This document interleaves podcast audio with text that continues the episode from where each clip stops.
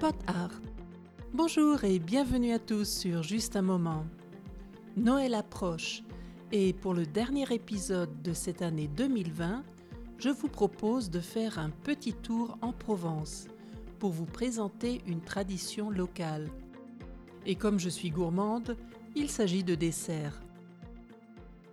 En France, quand on évoque le repas de Noël, et plus particulièrement le dessert, on pense en général à la bûche, ce gâteau roulé fourré d'une crème au beurre parfumé par exemple au café.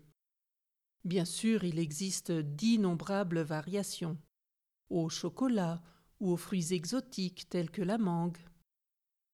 Pour les habitants de la Provence qui fêtent Noël de façon traditionnelle, le repas de Noël ne se termine pas par une bûche, mais par les treize desserts.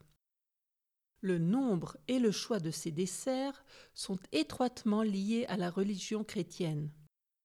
Pourquoi treize desserts? Treize, c'est le nombre des convives lors de la scène, le dernier repas du Christ.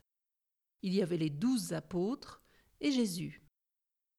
La liste des desserts diverge d'une région, d'une ville à l'autre. Mais ce qu'il y a en commun, c'est que les treize desserts sont servis en même temps, au retour de la messe de minuit.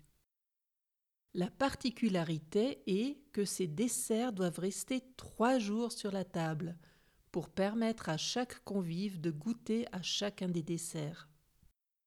Que peut-on trouver parmi ces desserts?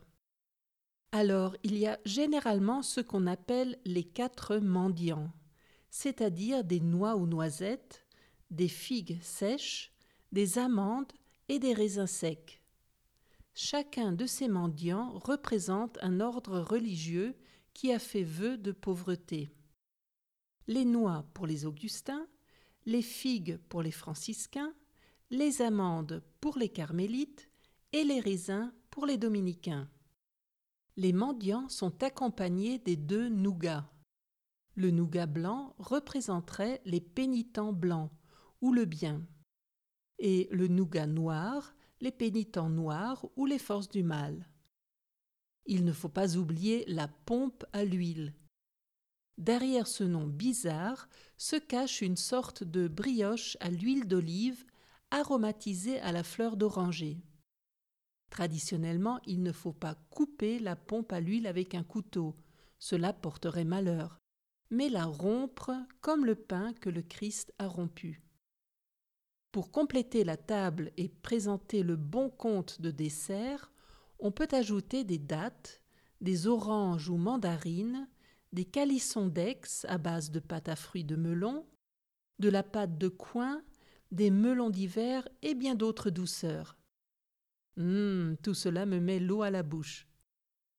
Et vous, si vous fêtez Noël, y a-t-il des desserts ou des plats traditionnels dans votre pays ou dans votre famille qui sont servis chaque année?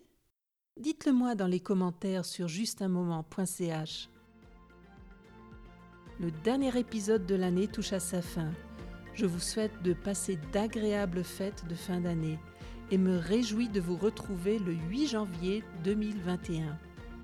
D'ici là, n'oubliez pas de rejoindre toute l'équipe de Pot Art Podcast sur Instagram et Facebook.